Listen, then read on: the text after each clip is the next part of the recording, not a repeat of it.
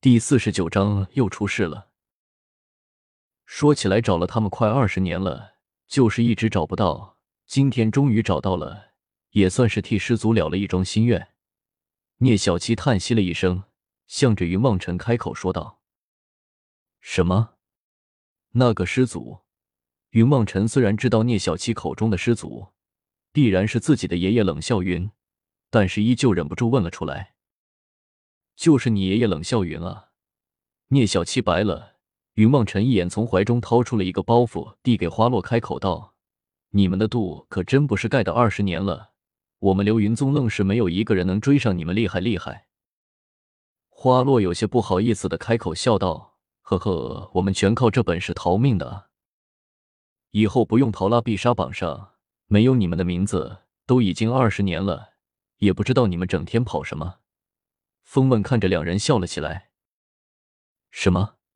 云望尘从自己的怀中掏出来古月递给自己的那张必杀榜，放到了聂小七面前，问道：“那这个是什么？过期了？这是二十年前的。”说起来，聂小七忽然像是想到了什么一般的。一把抓着云望尘的衣服领子，怒道：“你走的时候是不是在藏书阁里面偷了不少典籍啊？”“没有，没有。”云望尘想起来，自己须弥盖子之中还有不少古月偷来了书，不由得从脚底升起了一股凉意，连忙开口道：“这里太暗了，我们出去说吧。”好，聂小七有些郁闷的抬头向外走去。二师兄，三师兄。他这是怎么了？出了什么事情让他这么生气的？云望尘更在后面小心翼翼的向着风问开口问道：“别提了，也不知道那个缺德的家伙把整个流云宗所有的孤本古籍一扫而空。掌门大怒，追查下来又没有丝毫的结果。算来算去，那天又刚好该着老三夜班，可怜的老三就这样给那个偷书贼背了黑锅。师傅让他打扫藏书阁去了。”要不是突然接到信，还说该我们俩出来加入纪律委员会，只怕现在老三还得在那里打扫着呢。风问也有些义愤填膺的说道：“哦。”云望尘悄悄答应了一声，心中不由得冷汗直冒。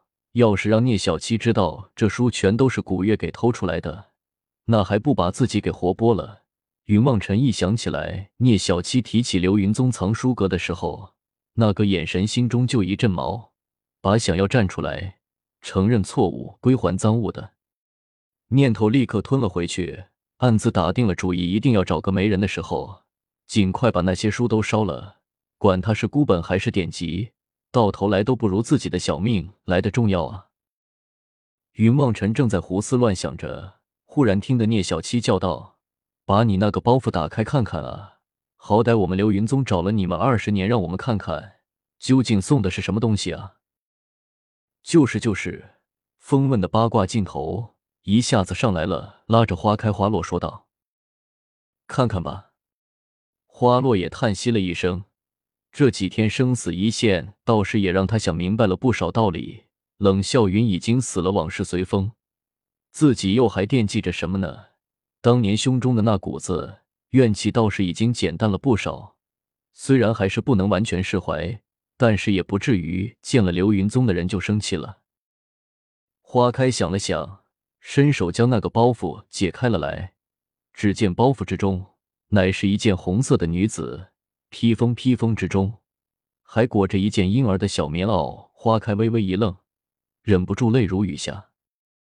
这是红袖的披风。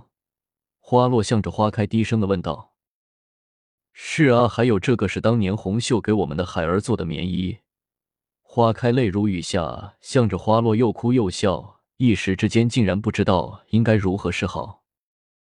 这里还有一封信。